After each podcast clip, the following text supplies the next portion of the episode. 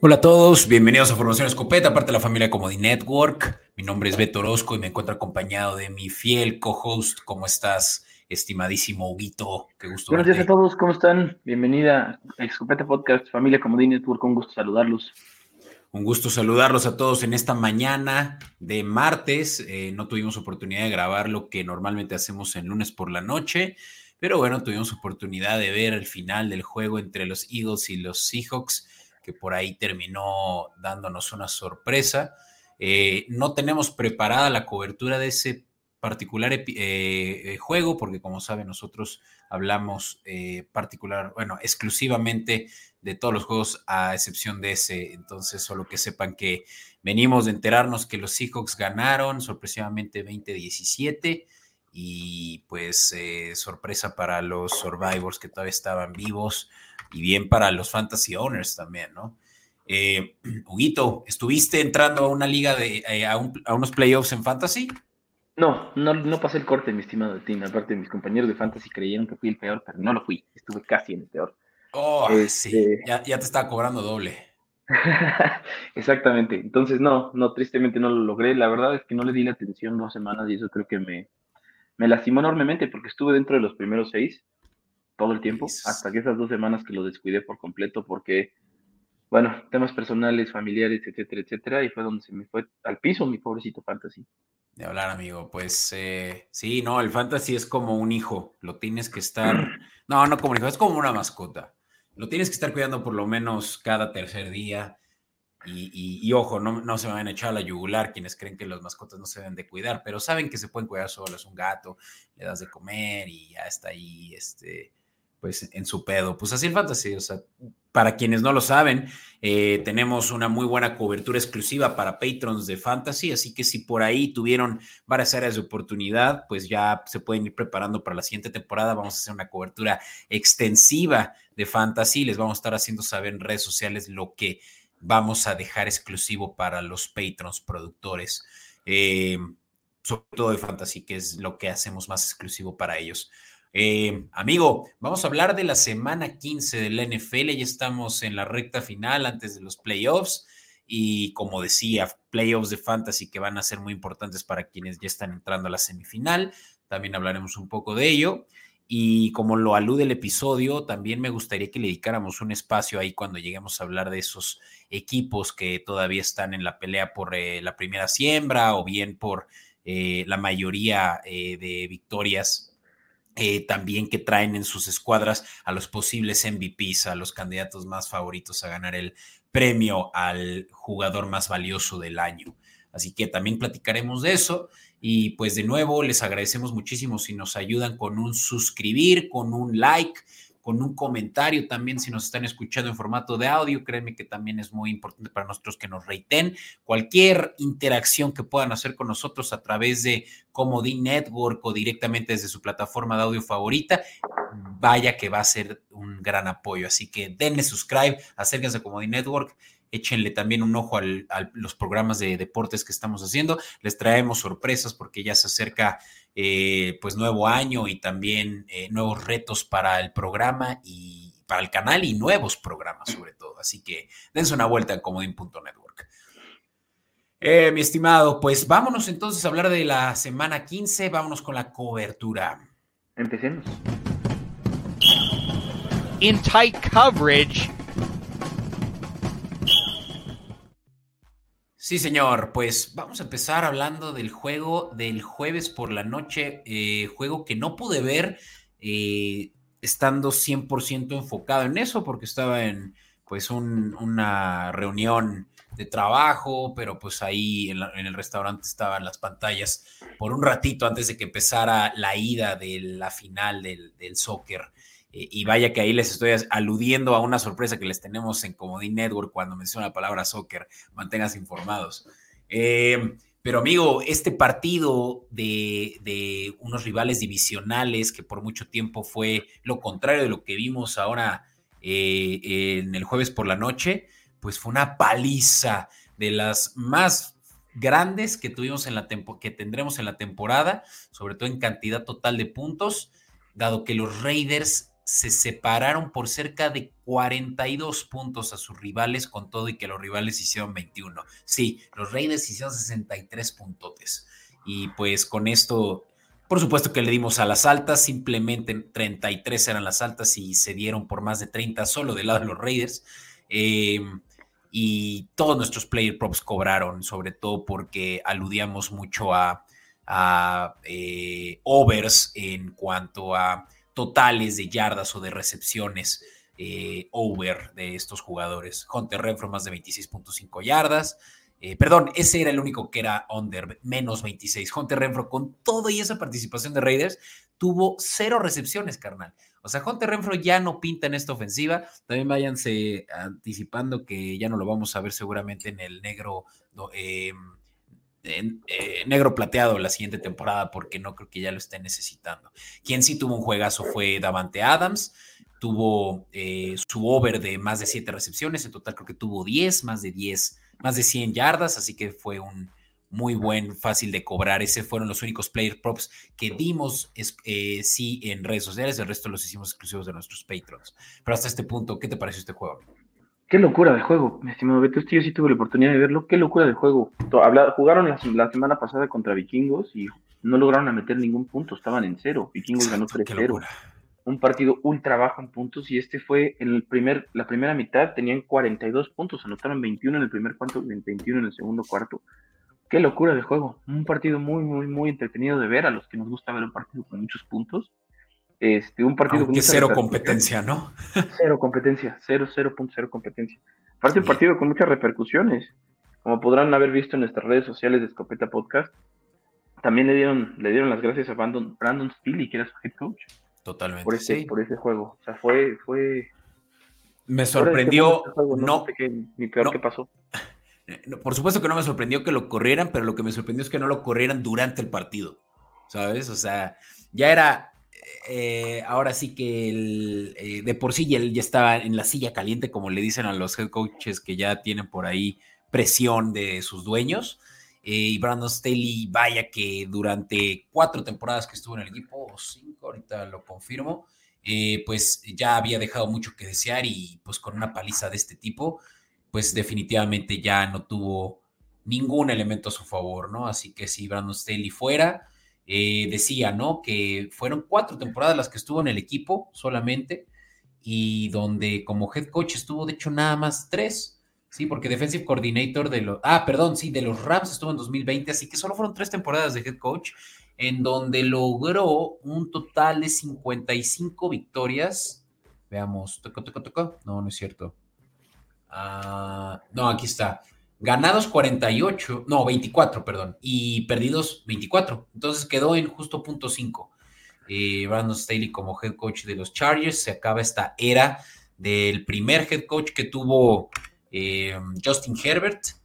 Y pues ahora sí que se van a seguramente aventar en, en, agencia libre por uno de esos grandes que van a estar disponibles. Por ahí se habla de que Bill Belichick podría entrar a la jugada en Los Ángeles y definitivamente que van a necesitar un, nuevo gerente general también porque Tom, eh, Tom Telesco también fue cortado. Eh, yo creo que también por la mala labor de roster defensivo que tienen, que pues ve, 63 puntotes, no lo vimos más que con los Dolphins eh, cuando se enfrentaron a los Broncos justamente también de esta división, donde perdieron 70-20, ¿no? Así es, sí, fue el único partido que había visto con tantos puntos en esta temporada. Este, creo que le ganó por unos cuantos puntos los Dolphins, pero de todas maneras fue un partido de 84 puntos, un partido de muchísimos puntos, después de haber venido de un partido de cero puntos, impresionante. Sí. Ánimo, mi estimado Mushu, por ahí lo vi el fin de semana y me dijo, tú me echaste la sal, porque él es Charger de corazón, amigo del programa. Mushu, créeme, yo solo te di las bases de, o, te, anticipé lo que ya la data decía, lo que vimos la temporada pasada fue un one in a million, con eso de que lograron pasar, colarse a playoffs, pero los Chargers necesitaban ya reformarse y mejor eh, antes que tarde, ¿no? Creo que va a ser todavía buen momento para recuperar la carrera de uno de los mejores corebacks de la liga. 5-9 eh, van y pues ahí se quedarán estancadísimos, ¿no? Eh, Por último, decirles que de los players props que mantuvimos exclusivos a nuestros patrons, también cobramos que Aidan O'Connell, coreback de los Raiders, no tuviera intercepciones. Tuvo un gran juego de hasta cuatro touchdowns, creo que cuatro touchdowns fueron. Eh, partidas, obviamente, por la cantidad de puntos que se dieron. Y eso sí, eh, Easton Stick en tiempo basura ya logró estar moviendo el balón más a gusto. Y sí, también pasó para más de 200 yardas, que era el over-under de su player prop. Todo esto nos, lo, nos permitió cobrar un parlay 8 a 0. 8 eh, a 1, perdón. Eh, vaya que un momio pues muy deseado, ¿no? Para empezar la semana, más 700 al bolsillo. Y vaya que eso también nos logró cubrir ciertos luego em, eh, missteps que tuvimos en el camino. De hecho, vámonos si quieres para allá. Hablemos de los juegos del sábado, especiales del sábado. Empezando por justamente los que te tocó cubrir, amigo, que por ahí nos estabas dando tus pics en redes sociales, Copeta Podcast.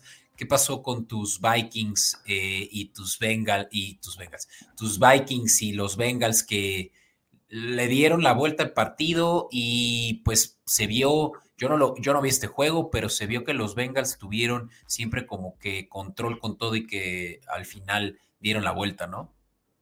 Sí, sí, bueno, empezó ganando Vikingos y al final le dieron la vuelta, siempre tuvieron el control, siempre pudieron manejar las cosas. Considero que Browning ha estado jugando maravillosamente. Por eso les, les puse ahí que ganara Bengalas hasta con la ventaja. No ganó con la ventaja. Me puse a estudiar un poco más a fondo y les doy un tip aquí a todos los que nos escuchan, que ese tip tal vez lo, no lo había notado, pero Vikingos nunca ha perdido por más de 7 puntos. Nunca. Nunca ha perdido ni siquiera por 7 puntos. Lo más que ha perdido Vikingos en esta temporada ha sido por 6 puntos. Nunca en esta temporada. En esta temporada. Entonces, con esta, con esta pérdida, de todas maneras se mantiene, porque nada más perdió por tres. Pero, pero bueno, ya saben, ahí un pequeño tip para los que nos escuchan y quieran apostarle a los vikingos. Si ven que tienen una ventaja de tres y medio, cuatro puntos el partido contrario, apuesten a los vikingos porque nunca van a perder por menos de siete. Órale, es, un, es un statement el que nunca van a perder por más de siete, pero... En esta temporada hasta el momento, pero, pero así vamos. Hasta, hasta ahorita vamos, así van. No han perdido con nadie por más de siete puntos en esta temporada, entonces tal vez nos puede ayudar para las estadísticas de los próximos partidos. De ahí... Viene la pelea, ¿eh? Vaya, eh, Vikingos todavía está en la pelea para pasar a playoffs en una nacional que está muy dispareja en cuanto a los muy buenos y a los intermedios, ¿no? Eh, puede que no les convenga como Packers está cerrando la temporada, pero precisamente se vienen ya puros partidos divisionales para los Vikings, donde se enfrentan, eh, veamos, es el 24 de diciembre, Nochebuena contra los Lions en casa, luego contra los Packers también en casa y finalmente en eh, Detroit eh, la última semana, semana 18. Todavía hay posibilidades precisamente porque esa división todavía está apretada por lo menos en con Packers, quienes también tienen por ahí un récord que sigue, bueno, no 6-8 todavía, justamente le conviene a los Vikings, quienes están ahorita en 7-7. Y pues es muy importante que ganen ese juego, sobre todo. Bueno, estos que vienen a continuación, ¿no? Eh, los tres divisionales. Y por el lado de los eh, Bengals, pues también están en la pelea, muy dentro de poder pasar ahora que le ganaron a los Vikings, ya se metieron en la conversación de eh, los comodines, incluso dentro a este punto, 8-6. Y pues también puede que Joe Burrow esté de vuelta ya para playoffs, todavía no lo descartan. Así que estos Bengals están, como ya lo hemos visto dos años consecutivos, eh, haciendo un extra esfuerzo a finales de la temporada para lograr pasar. Eh, sobre tus picks, amigo, eh, decías que no le dimos a la, al spread de Bengals, lástima ahí, y pues no se diga de Jake Browning, quien sí corrió el balón bastante, acá se estaba lo triple de su over. Ah, perdón, no es cierto, no, no corrió lo suficiente para cubrir su over de 12, mejor dicho, tú le decías que iba a correr. Pero Browning es muy del pocket, es, es, un Joe Burrow 2.0. Eh, creo que eso también no está bien dicho porque Joe Burrow es mejor que él pero Browning ha hecho una excelente labor promediando más de 300 yardas por juego. Entonces, sí es un Jake Burrow al 80%, eh, Joe Burrow al 80% por lo menos, ¿no? Em, me gusta. Y que Joe Mixon tuviera más de 26 eh, yardas por aire tampoco se logró. Esa fue una que no pudimos eh, cobrar y finalmente lo que definitivamente no nos sacó en números verdes de este juego, pero pues aprovechando que también tenías tú el micrófono, amigo, platícame de lo que sí fue un mejor juego para ti en Pix, el juego de Lions contra Broncos que se disputó en la noche del 16 de diciembre, sábado. Pues nos fue mucho mejor en el, en el de Lions contra, contra Broncos. Creo que ahí la única que no cobré fueron dos, la de las bajas, porque acabaron siendo altas, y la de que Russell Wilson iba a hacer más de uno y medio pases de touchdown, eh, se me hacía fácil de que Russell Wilson hiciera más de uno y medio pases para touchdown, pero pues, como pueden ver, no se logró. Creo que en realidad fue porque anotaron muchos goles de campo y que no lo reviso. Sí. Ese partido no lo vi, sinceramente. Pero, pero, ¿cómo se llama? Pues bien, de todas maneras le pegamos bien a los picks, entonces estuvo bien. El partido no, no tuve la oportunidad de verlo. Eh, mandaba haciendo ahí unas cosas para eso estoy. ya saben las fechas. No te preocupes, para eso estoy. Y aunque yo también no tuve la oportunidad de verlo completo, sí le estuve eh, echando ojito. Y fue un juego que arrancó, eh, digo, al medio tiempo iban 21-0 los Lions. Había sido una paliza hasta ese punto. Y Jared Goff había tenido pues muy buena eh, conexión con Amon Rasain Brown y con Sam Laporta, ¿no? Sam Laporta, de hecho, tuvo el mejor juego de su carrera hasta ahora con tres touchdowns ya al término del juego y 56 yardas. Definitivamente es un Tyren a considerar en los primeros picks del próximo año. Ojo ahí, Fantasy Owners, em, porque sí se le está eh, emparejando a un George Kittle, a un. Eh, incluso yo creo que ha tenido hasta este punto mejor que temporada que Travis Kelsey, así que estén al pendiente de Sam Laporta.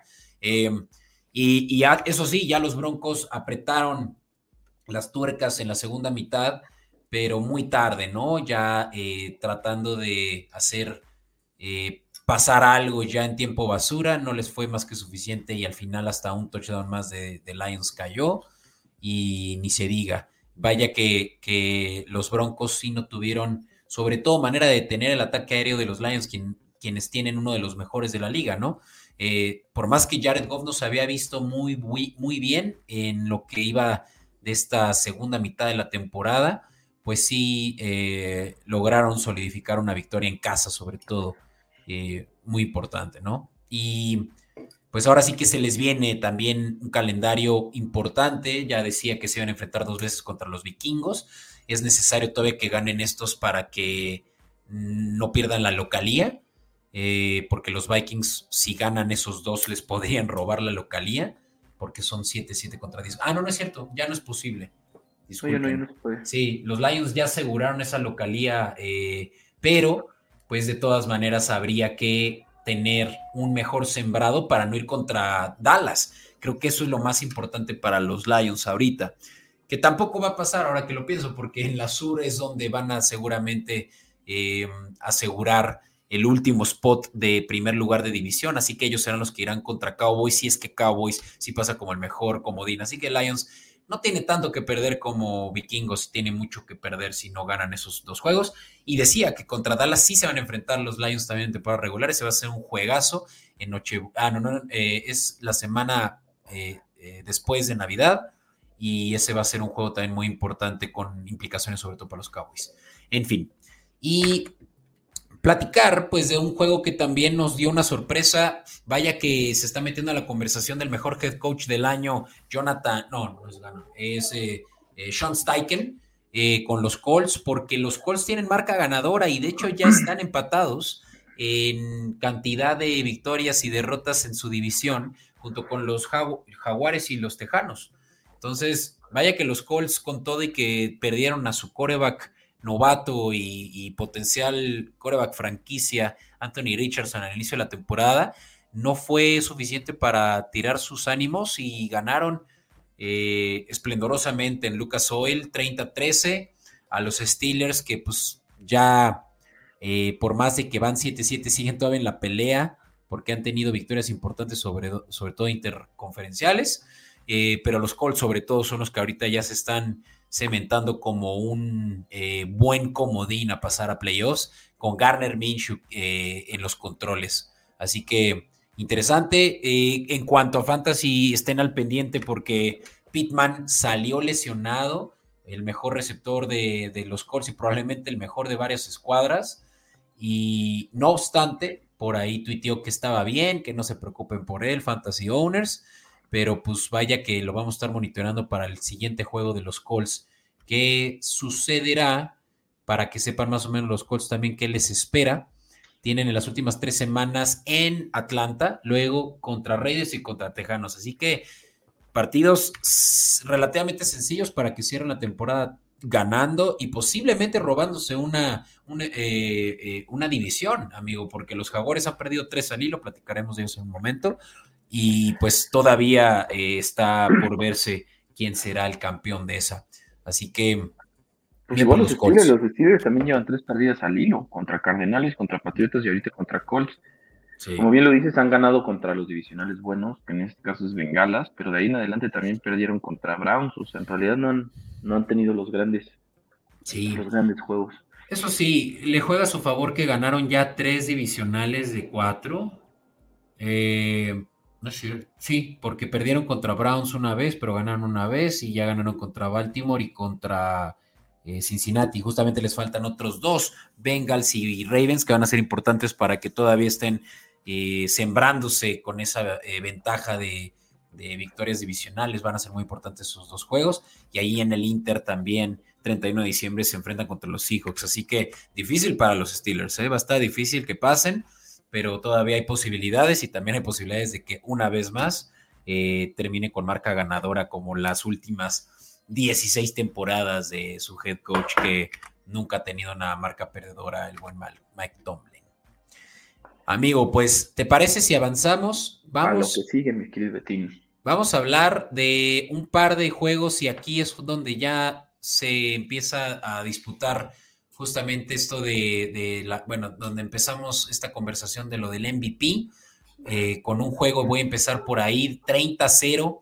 Los Dolphins ganan sencillamente eh, su rival contra su rival divisional, los Jets que no nos permitieron cubrir, no es cierto, sí nos ayudaron a cubrir la línea de 8.5, decíamos que los Dolphins ganarían con o sin Tariq Hill, claro que eso no ayuda para el argumento de que Tariq Hill puede ser considerado al eh, MVP, porque sabemos que el MVP se refiere al jugador más valioso de una franquicia eh, entre todas las franquicias, ¿no? Entonces, si lo vemos desde un punto de vista, sin Tariq Hill los Dolphins no habían sido los mismos, no habían sido los mismos con por ahí, pues simplemente que no le mandaran los pases, que Tua Tango Bailoa tuviera mucha presión y no fuera capaz de distribuir el balón a su mejor hombre. Pero aquí, tal vez, como decía, ya perdió Terry Hill la, em, el argumento, ¿no? Porque pudieron ganar a placer con un Jalen Warlock que es un excelente uno cuando Tariq Hill no está en el campo por lesión. Y pues ya veremos si la próxima semana juega. Es muy importante para los Fantasy Owners que sigan al pendiente de su estatus, dado que tiene un esguince de segundo grado. Pero, eh, insisto, que los Dolphins se mantengan 10-4 arriba de todos en su división, incluso de los Bills, pues me da la seguridad de que Hill, por lo menos, sí tiene todavía la posibilidad de romper su récord de 2.000 yardas, eh, que es el que se puso de enfoque para esta temporada y el primero que lo haría en la historia, 2.000 yardas por aire eh, sí está on track para que eso sucediera y puede que eso le dé un argumento para todavía ser MVP. Yo sí, lo yo sí lo pondría todavía como una posibilidad y que además paga bastante bien, amigo. Si tú te volteas a las casas de apuesta, Tariq Hill ahorita te paga más 2.400 por cada 100 de entrada, recuperas 2.400. Una joya si te llevas, eh, incluso metiéndole mil, 24 mil pesos, ¿sabes? 24 mil pesos, dineral. Pero claro, pues hay, hay riesgo porque arriba de él hay 1, 2, 3, 4, 5, 6, 7 más que son más, mucho más favoritos. Y pues sí, Hill tendría que tener juegos monstruosos de aquí en adelante. Eh, nada más para poder terminar este argumento sobre lo de Tariq Hill a, eh, jugador del eh, ajá, jugador más valioso del año. Se enfrenta contra defensivas muy fuertes, Cowboys, Ravens y Bills. Entonces, sí definitivamente va, va a tener que eh, eh, Tua Tango Bailoa ponerlo como su número uno indiscutible, con tal de que pudiera rebasar esas dos mil yardas y por lo menos hacer su caso, que le faltan 468 para ser exacto. Eh, un promedio de tres juegos, eso más o menos son unos 130, 478 entre tres, ¿sí? No, 160 por juego. 160 por juego. Difícil, ¿no? Eh, no, contra, contra defensivas muy fuertes. O sea, al final de cuentas la oportunidad la tiene abierta porque son defensivas muy fuertes y eso puede hablar muy bien para él y le puede dar muchos puntos para subir su, sus posibilidades como MVP, pero de todas maneras pues, la hace más complicada la situación porque recibir 160 yardas en, contra defensivas así de fuertes. Sí.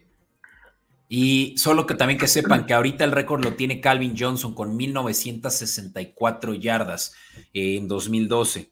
1964 eh, menos lo que ahorita tiene Tariq Hill, que son las que dije, 1500. Ay, güey, lo perdí. 1542, perdón. Son 422 más. Eh, que eso entre tres, pues también son unas buenas 140. Así que si por lo menos puede mantener 140 por juego, por lo menos, como decía, si tiene un caso, porque el MVP también mucho de la retórica juega alrededor de lo mediático, en cuanto a premios, en cuanto a récords. Así que estén al pendiente porque más 2, 400 no se deja pasar todos los días. Eh, X, ya creo que demasiado hablar de un juego que fue zapato.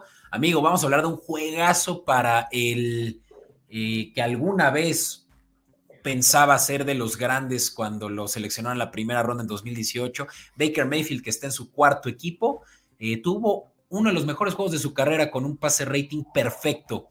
Eh, ganando 34 a 20 a los Packers. Este juego yo anticipaba que iba a ser un juego muy favorable para los Bucaneros y vaya que sí nos permitió cobrar justamente el spread, que incluso un money line nos hubiera estado jugoso.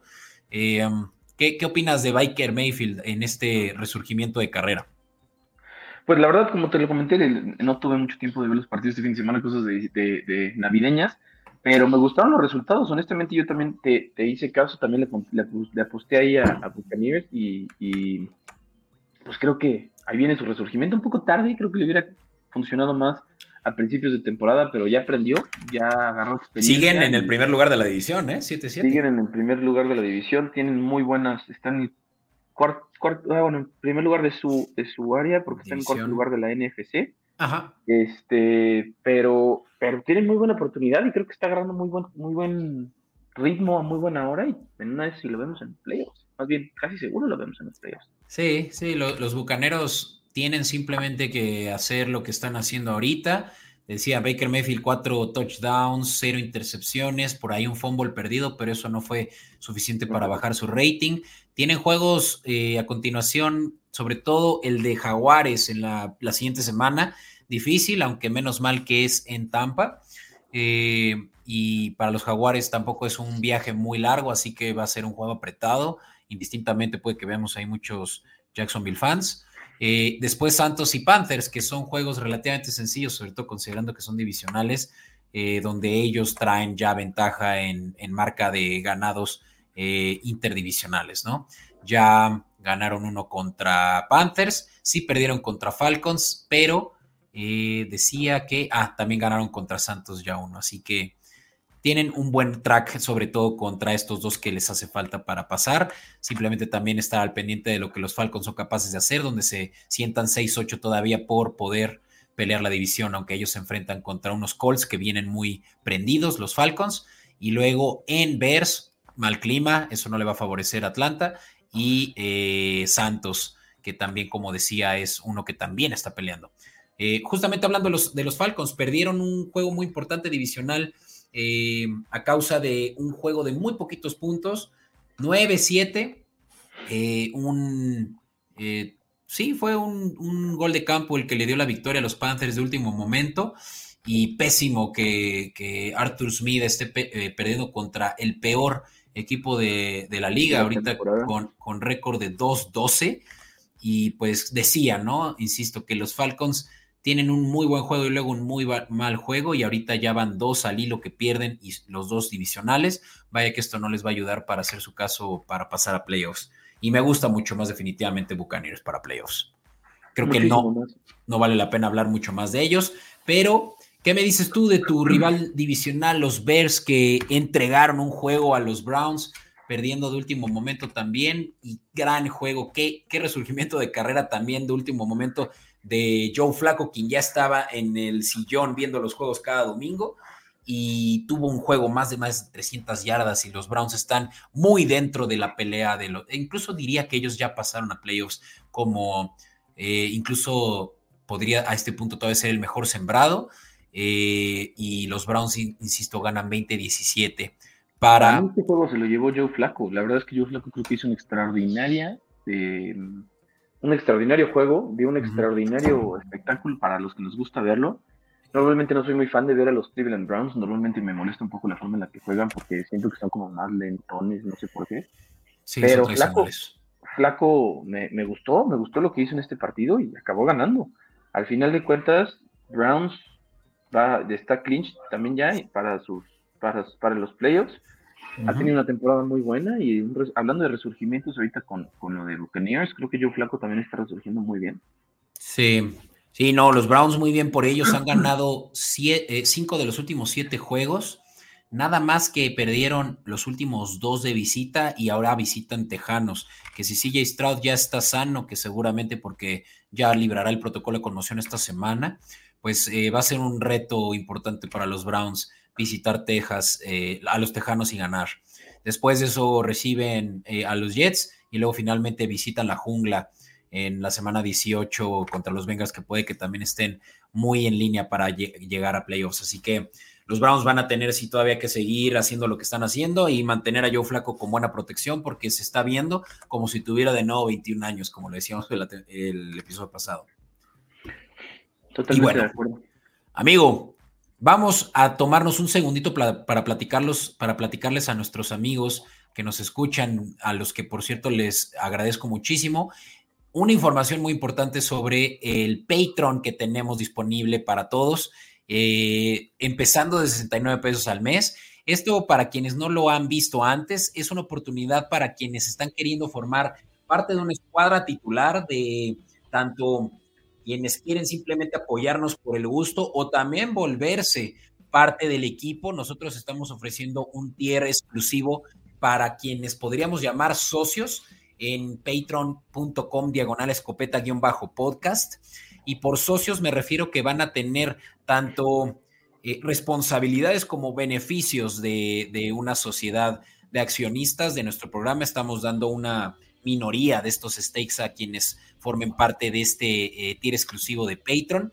Y por supuesto que ese que es el mayor, eh, eh, digamos, el, tier más alto, pues también le trae todos los beneficios que, que vienen desde membresías también más económicas, en las que destacan, a mí ya les he dicho que mi favorito es la de los player props, si en redes sociales de pronto les estamos, ya a este punto solo le estamos dando unos seis, puede que ocho por ahí de, de los Primetime Games, unos ocho eh, Players Props, eso lo pueden volver 24 Player Props, o sea, tres veces el valor que normalmente reciben o hasta cuatro veces el valor que reciben en redes sociales, lo van a ver todo en un mismo lugar, en una tablita muy consolidada que les va a dar hasta las recomendaciones que hacemos de que si parlay, que si teaser, uno con otro. Eh, esos player props, créanme que prácticamente pagan ya su, su, membresía de Patreon.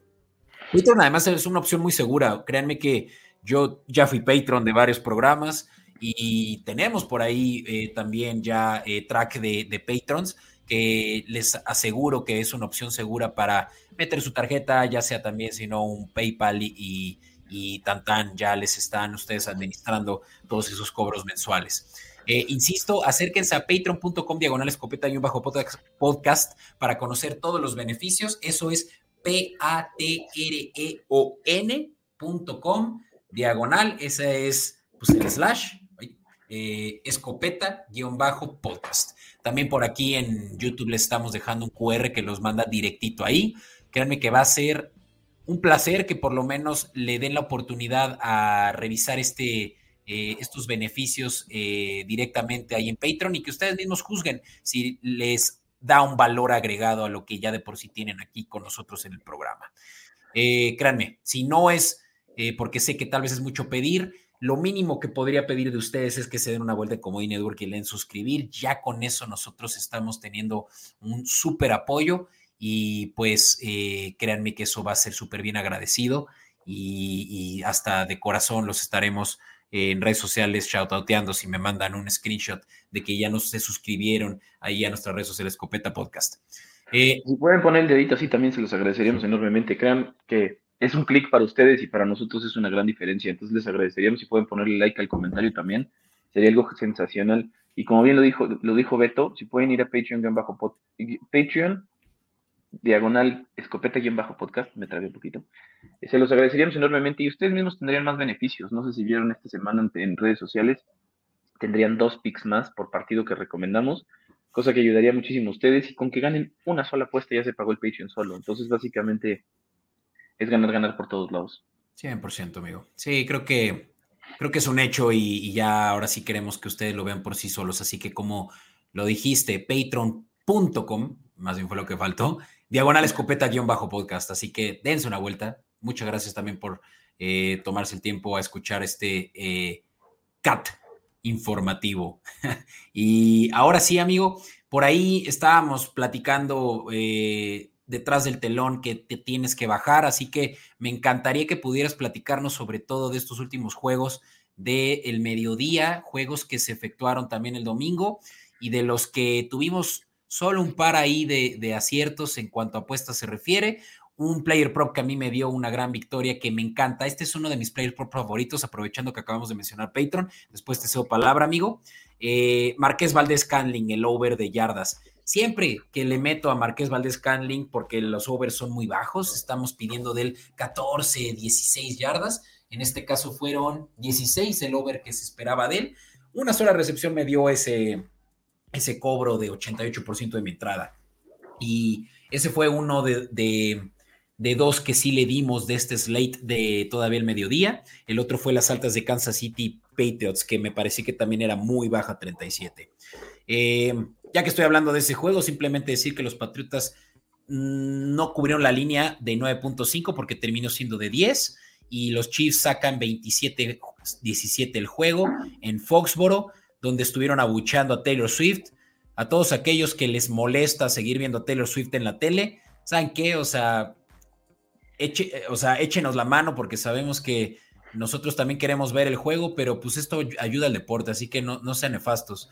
Y por ahí a los, a los que me escuchan de Boston, miren, sí. una, una, seña que, que, se las, que se las mando con mucho cariño a, mis ex compatriotas, porque híjole, qué, qué, coraje me da que estén abuchando al deporte, sea, lo, sea por lo que sea que sea. Eh, mira, hay que entender también un poco, la gente va a ver el partido, no va a ver a una cantante que pudo, pues ya mucha gente la vio y hizo muchísimo dinero. Es que no volteen a ver a la pantalla ya, carnal. Exactamente. híjole. Exactamente. No, no, no, me, me, tiene eso, pero bueno.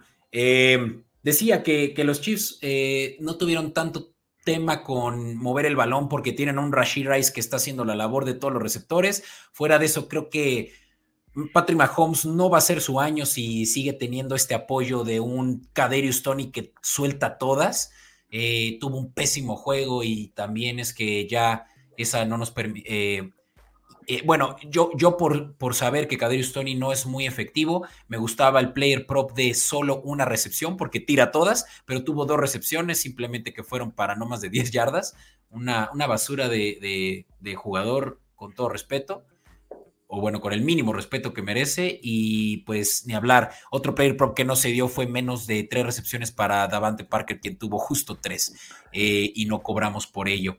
Eran muy buenos, eh, muy buen riesgo-beneficio. Me gustaba porque pagaba más del doble estas últimas dos que mencionaba, pero bueno, no fue suficiente para cubrirlas. Eh, háblame, amigo, si es que tienes, decía que te gustaba eh, cómo estaba jugando los Titans y ese Will Levis que es muy disruptor. ¿Viste este juego? ¿Tuviste oportunidad de, ver un highlight?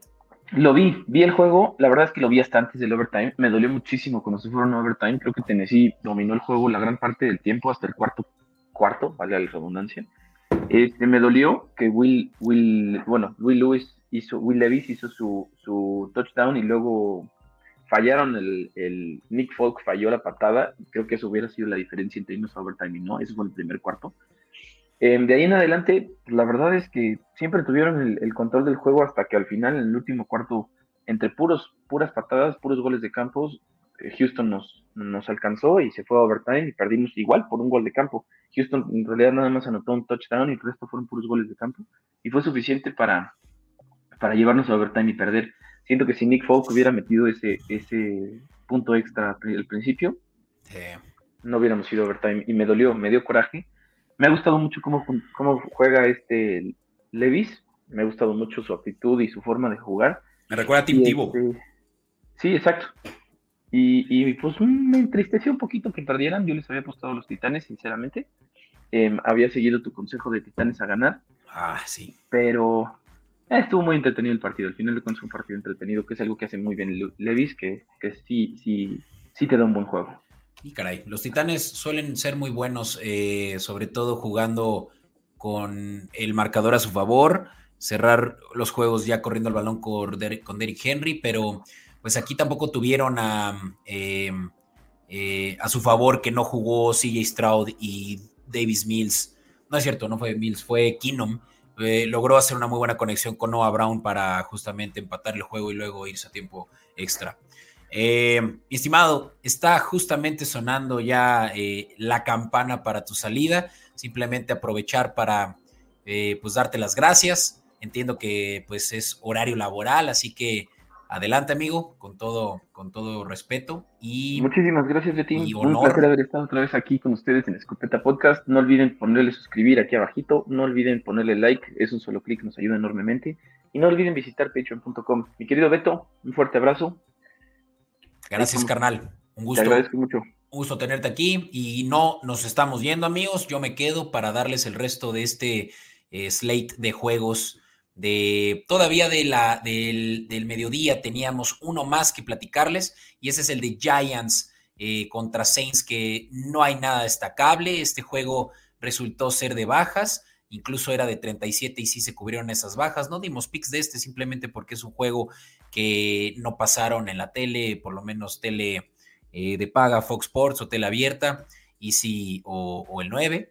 Y pues ganan 24-6 eh, los Santos siguen en la pelea y ahora eh, pues estaremos también monitoreando que eh, Chris Olave, Fantasy Owners, esté jugando la siguiente semana porque eso es algo esencial para quienes todavía están peleando por ganar su eh, liga de fantasy, así que estén al pendiente de ese, que hasta este punto todavía no es un hecho de que vaya a jugar la siguiente semana. Decíamos que los Santos tenían em, todavía que enfrentarse a dos rivales divisionales.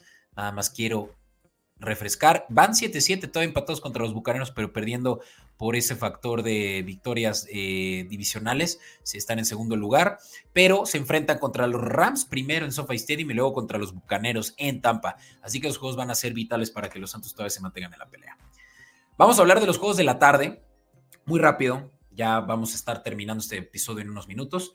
Eh, donde los 49ers se segmentan como uno de los mejores, no, ¿cuál uno de los mejores? El mejor equipo de la, de la liga.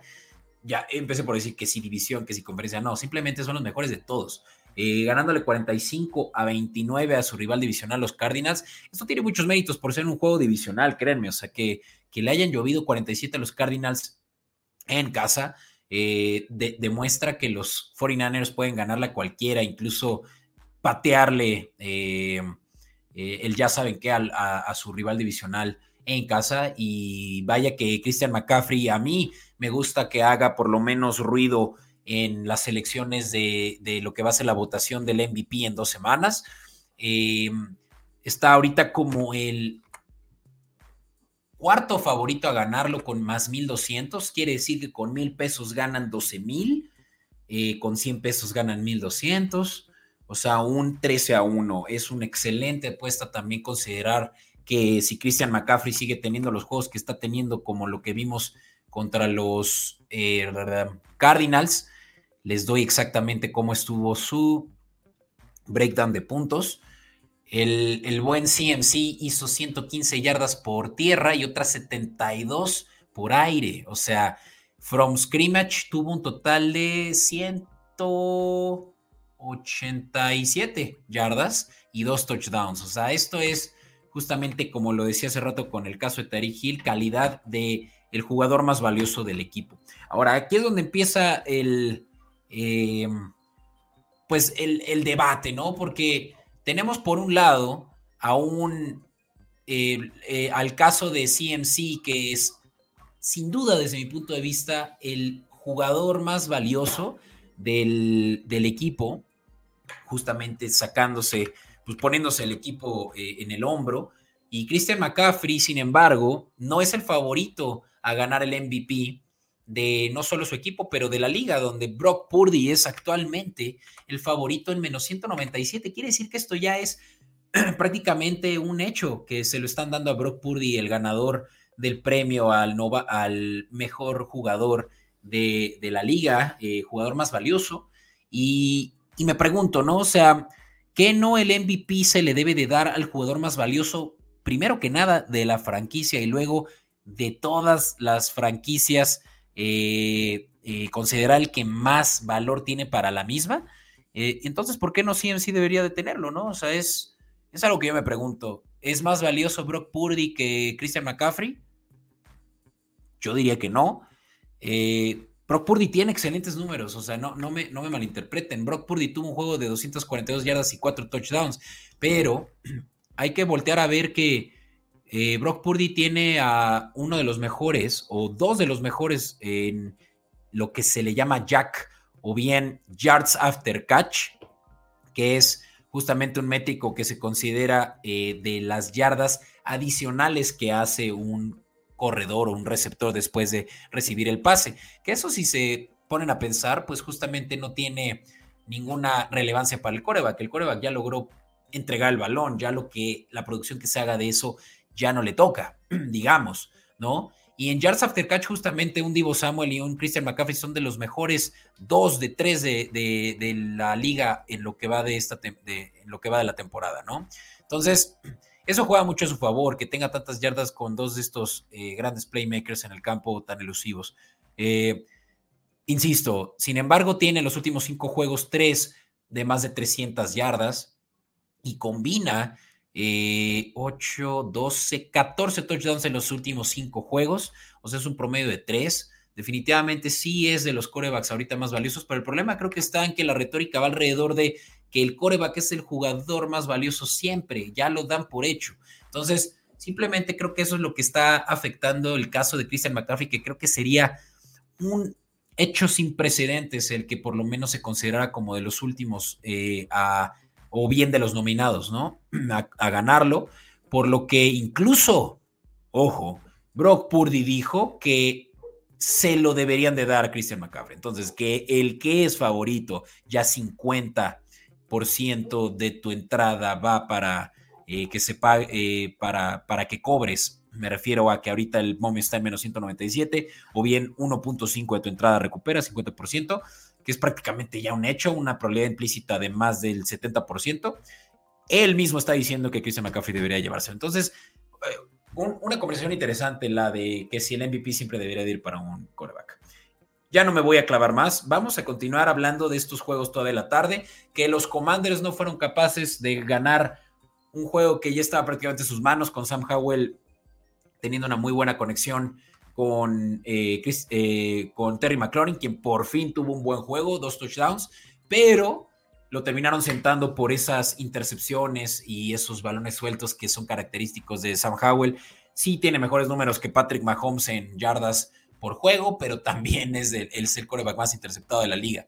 Eh, y, lo sentaron por un Jacoby Brissett que sigue todavía dando muy buenos juegos como backup.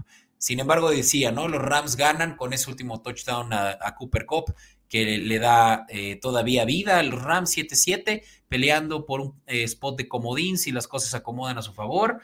Y pues los Rams, ¿no? Que tienen todavía también unos juegos difíciles. Decía que se enfrentaban contra los Santos eh, la próxima semana, previo a Navidad. Y después de eso, todavía tenemos a los Rams competir contra unos Giants en MetLife y contra los 49ers finalmente en Levi's Stadium. Así que importante para los Rams ganar por lo menos los siguientes dos y dejar que sus contrincantes eh, de conferencia metan la pata.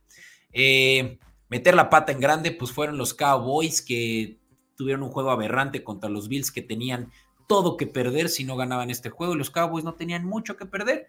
Eso es la razón por la que creo que algunos decían que los Bills eran claros favoritos, más aunque porque jugaron en casa en Mile High, no, perdón, en High Mark Stadium. y 31-10 es el marcador donde Josh Allen todavía pues demuestra ser un jugador muy valioso para la franquicia, hablando de valor. Y Josh Allen también está en la pelea, incluso después de Christian McCaffrey, menos mal. Ah, no, empatado con Christian McCaffrey. Se considera a este punto todavía un empate que esté más 1200 también, Josh Allen. Eh, solo por arriba de él, ya nada más para terminar toda esta retórica de, que si el jugador más valioso yo qué sé. Y de hecho, para eso ya me voy a la siguiente slide para quienes nos ven en Comedy Network, ya terminando este episodio. Eh, Lamar Jackson dio un juegazo de, domingo por la noche contra los Jaguares en el Everbank, en eh, Jacksonville. Y pues por eso es que también ahorita lo vemos como un favorito, Lamar Jackson más 460, segundo favorito a ganar el premio a jugador más valioso del año. Porque vaya, o sea, los Ravens están donde están gracias a su coreback, que es elusivo a más no poder. Vaya que dio uno de los mejores juegos que he visto de él en esta temporada. Eh, claro que con todos los reflectores encima, qué mejor. Y pues vaya que los Ravens tienen un, caso con su coreback franquicia. 66% de pases completos esta temporada, 17 touchdowns, 7 intercepciones.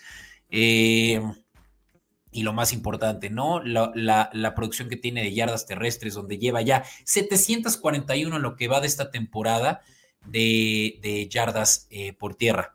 Eso, solo para que podamos comprobar que realmente tiene un valor. Eh, veamos. Eso lo pone a el buen Rushing. Vamos a ver. Al buen Lamar Jackson, seguramente en la primera posición de yardas eh, por tierra de un coreback. Déjenme ver, aquí está. Ah, sí, sin duda. Jalen Hurts tiene 542. Más arriba tenemos a eh, Lamar, no lo veo. Aquí está. Sí, Sí, Lamar 741. Sin duda es el coreback con más yardas. Después de eso, decía, es un Jalen Hurts que pues, tiene 200 menos que él. Así que yo no sé, pero si, si es uno de los corebacks que tiene más yardas eh, aéreas y más yardas terrestres, creo que también tiene un caso sólido. Claro que no tiene el rating que tiene Brock Purdy por la cantidad de touchdowns, por la, por la poca cantidad de intercepciones y pues es que claro que también se pide mucho de un coreback que sea capaz de pasar el balón y pasarlo eh, preciso, ¿no? Pero pues también simplemente para terminar a hacer un buen caso para Lamar Jackson. Lamar Jackson se sienta en 3.105 yardas en lo que va esta temporada. Esa es la quinta posición. Arriba de él hay muchos más con más de 3.105 yardas. Eh, y también en touchdowns está en el número 17 con 17 touchdowns arriba de él. Varios que tienen muchos más. Brock Purdy tiene 29, vamos, casi lo doble. Creo que eso es lo que asegura que si mi argumento de hace rato no era suficiente, creo que Brock Purdy va a tener el, MVP simplemente por esa cantidad de touchdowns y esa cantidad eh, de intercepciones para los pases que tiene. Es, sorprendente, la verdad. Y, con eso pues ya hasta estaré diciendo, eh, estaré contradiciéndome. Ni hablar. Los Jaguares, simplemente decir que eh, siguen en la pelea, pero empatados en su división 8-6.